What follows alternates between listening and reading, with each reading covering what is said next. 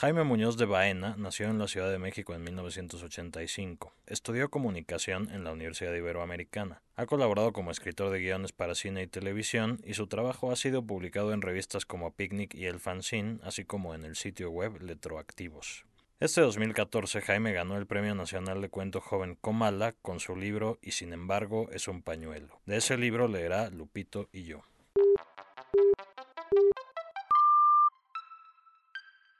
Esto es Primeras Letras, un podcast de letras libres. Lupito y yo éramos vecinos. Él vivía en un contenedor de basura al fondo de una calle en la que yo residía cuando todavía me quedaba dinero, y hasta antes del momento en el que conversamos por primera vez, solo habíamos cruzado palabra en dos ocasiones. La primera había sido una noche en la que se acercó a pedirme cinco pesos, y la segunda una mañana en la que lo desperté en la puerta de mi casa y me mentó la madre por tener un tapete de entrada tan incómodo. Aquella vez, antes de irse, me exigió otros cinco pesos para curarse el dolor de espalda. Nuestra primera plática ocurrió una mañana lluviosa, mientras me fumaba uno de los cigarros de la cajetilla que acababa de comprar y esperaba en la puerta de la tienda a que aminorara el aguacero. Lupito se acercó tambaleante y entre gruñidos me pidió que le regalara un cigarrillo. Gracias, joven, musitó exhalando una espesa nube de humo aromatizada con alcohol. Yo sé que cada día están más caros, como la noche anterior me había quedado dormido viendo una película sobre la Madre Teresa de Calcuta, sugerente y tramposamente titulada La mujer más buena del mundo, ese día me sentía particularmente generoso y ofrecí comprarle una cajetilla. Lupito aceptó agradecido y durante los siguientes 15 minutos se dedicó a exponerme las razones por las cuales consideraba que el aumento en el precio de los cigarros era señal de un declive en el modelo capitalista moderno. Yo nunca he entendido mucho de economía ni de dinero. Tengo una especialidad en literatura letona que lo corrobora pero la perorata de Lupito me pareció tan interesante que decidí indagar más a fondo. Intrigado, durante un momento consideré la posibilidad de invitarlo a comer, pero entonces recordé aquella famosa frase que reza, dale un pescado a un hombre y comerá un día, enséñale a pescar y comerá todos los días, y en cambio resolví subirlo a mi coche y llevarlo a pescar truchas a Lerma. Una vez ahí, mientras yo, inspirado aún por el ejemplo de la Madre Teresa, intentaba enseñarle a pescar, Lupito comenzó a orinar en el lago y me explicó otra de sus teorías económicas. Hablaba con tanta soltura y seguridad que a la media hora ya estaba yo pidiéndole consejos para abrir un fondo de ahorros. Íbamos de regreso cuando Lupito me reveló el origen de sus conocimientos. Todas las noches, antes de dormir, tenía la costumbre de leer completa la sección de economía y finanzas del periódico que después utilizaba para cubrirse del frío. También me gusta la sección cultural, me dijo. Esa la leo mientras voy al baño y con la de sociales me limpio el culo. Yo estaba maravillado, por lo que al día siguiente, a primera hora, le hablé a mi amigo Eduardo Gaitán, editor de la prestigiosa revista Poder y Finanzas que usted, lector promedio, nunca en su vida tendrá, y le conté de mi descubrimiento. Eduardo se entusiasmó tanto que esa misma noche se personó en mi casa para conocer a Lupito. Preparé las cuatro truchas que había pescado el día anterior y fui a buscar a Lupito su contenedor.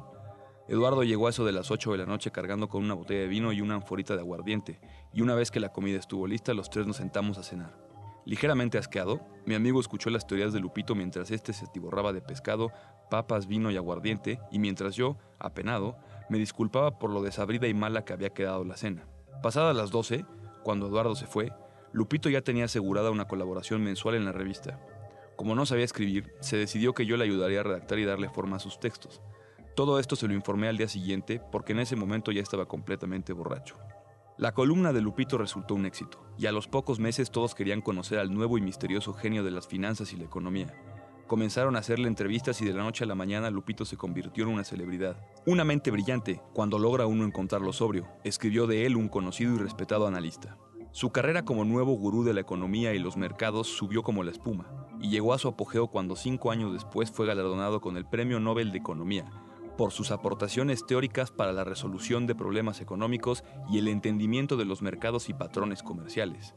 Además del reconocimiento recibió un millón de dólares, un cartón de cigarros y una licencia por 20 años para opinar sobre cualquier tema que se le suele otorgar a todos los ganadores del premio Nobel. Con el dinero del premio, Lupito se compró ropa, una flotilla de carritos de supermercado y cientos de contenedores de basura que comenzó a rentarles a otros indigentes. Como constantemente hablaba solo y eso desconcertaba a la gente, se compró también un celular con aparato de manos libres para poder fingir que hacía llamadas telefónicas mientras vagaba por las calles. Siempre agradecido y dadivoso, me cedió el 15% de sus ganancias como paga por haberlo descubierto y por mi trabajo como redactor.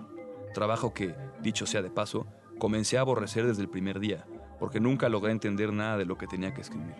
Lupito y yo nos comenzamos a distanciar cuando me casé y me mudé a otra colonia, y dejamos de vernos definitivamente cuando me fui a la quiebra por seguir sus consejos financieros.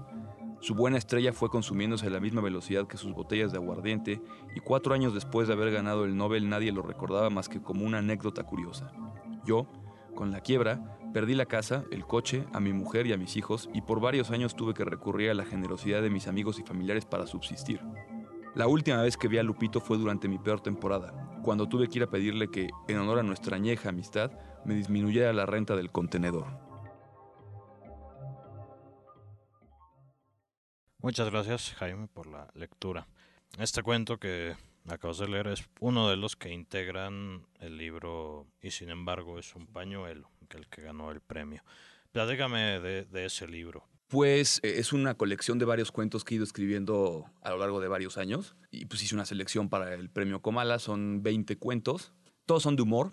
Todos tienen ah, en la mayoría algún elementos de pronto medio fantásticos, medio medio absurdos, que es un humor que siempre me ha gustado mucho, y pues de todos los temas hay desde este indigente que gana el Premio Nobel de Economía hasta una fábrica de, proverbios chinos, eh, una especie de parodia del cantar del Miocid, tiene como de todo un poco. Son como pretextos así de la vida cotidiana que un poco remezclas. Exacto, es un poco, un poco, algunos son como lugares comunes que mm, a los que me gusta hacer como parodia, este, sí, como situaciones cotidianas medio convertidas en algo absurdo y, y, medio surrealista. Esto de los lugares comunes es el caso del cuento que le da título al libro. Agarras esta, el lugar común del mundo es un pañuelo.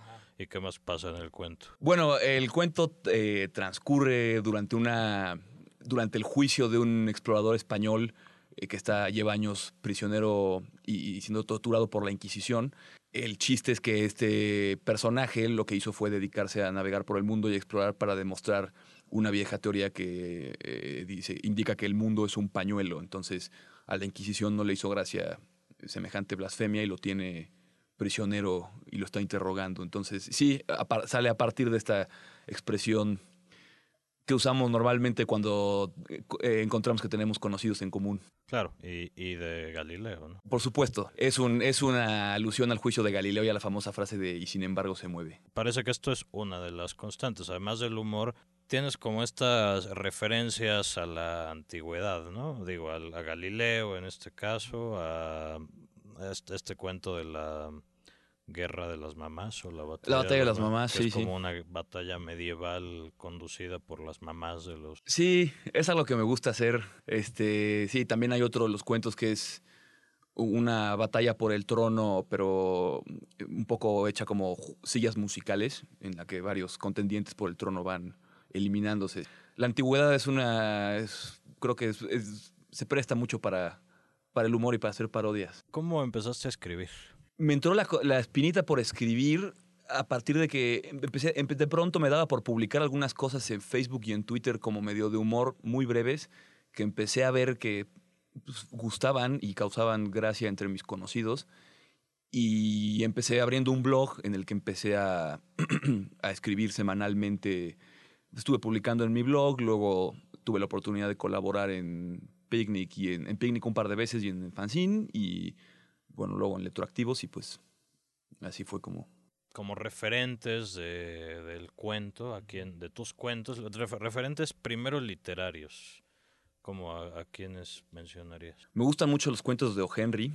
Otro que me gusta mucho y que descubrí además muy recientemente fue a Edgar Queret. Sus cuentos también tienen un cierto elemento fantástico que me, me gusta mucho. Los cuentos de Woody Allen me parecen sensacionales, me gustan mucho también. Jorge Ibargüengoita me fascinan sus novelas, pero también sus textos cortos y sus cuentos me, me gustan mucho. Sí, son como, como referentes. Y esos son algunos de los referentes literarios. Obviamente muchos de tus referentes no son literarios. Referentes cinematográficos también. Muchas de las ideas se me ocurren, se me han ocurrido viendo, no necesariamente leyendo, sino viendo películas. Bueno, pues el mismo Woody Allen, que me gusta mucho tanto escrito como, como sus películas. Monty Python es, sí, un referente básico, me, encanta. Tanto el circo volador como las películas, sí, soy muy aficionado. ¿Estás trabajando en algún nuevo libro? Terminé de escribir una novela el año pasado y, este, y ahorita estoy como viendo a ver quién, quién se anima a publicármela.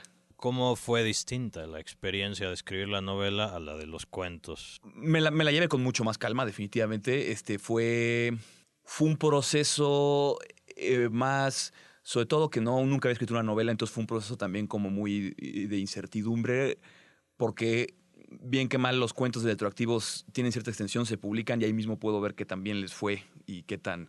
Y esto realmente era pues avanzar y avanzar y avanzar sin saber realmente si estaba funcionando o no. Procuraba un poco en eh, darle, tratar los capítulos o ciertas secciones del libro como un cuento dentro del libro y eso me hacía sentir como más, como trabajarlo por partes. Me hizo sentir un poco como menos la, la, la, la eh, menos, abrumarme menos por la extensión de lo que estaba escribiendo.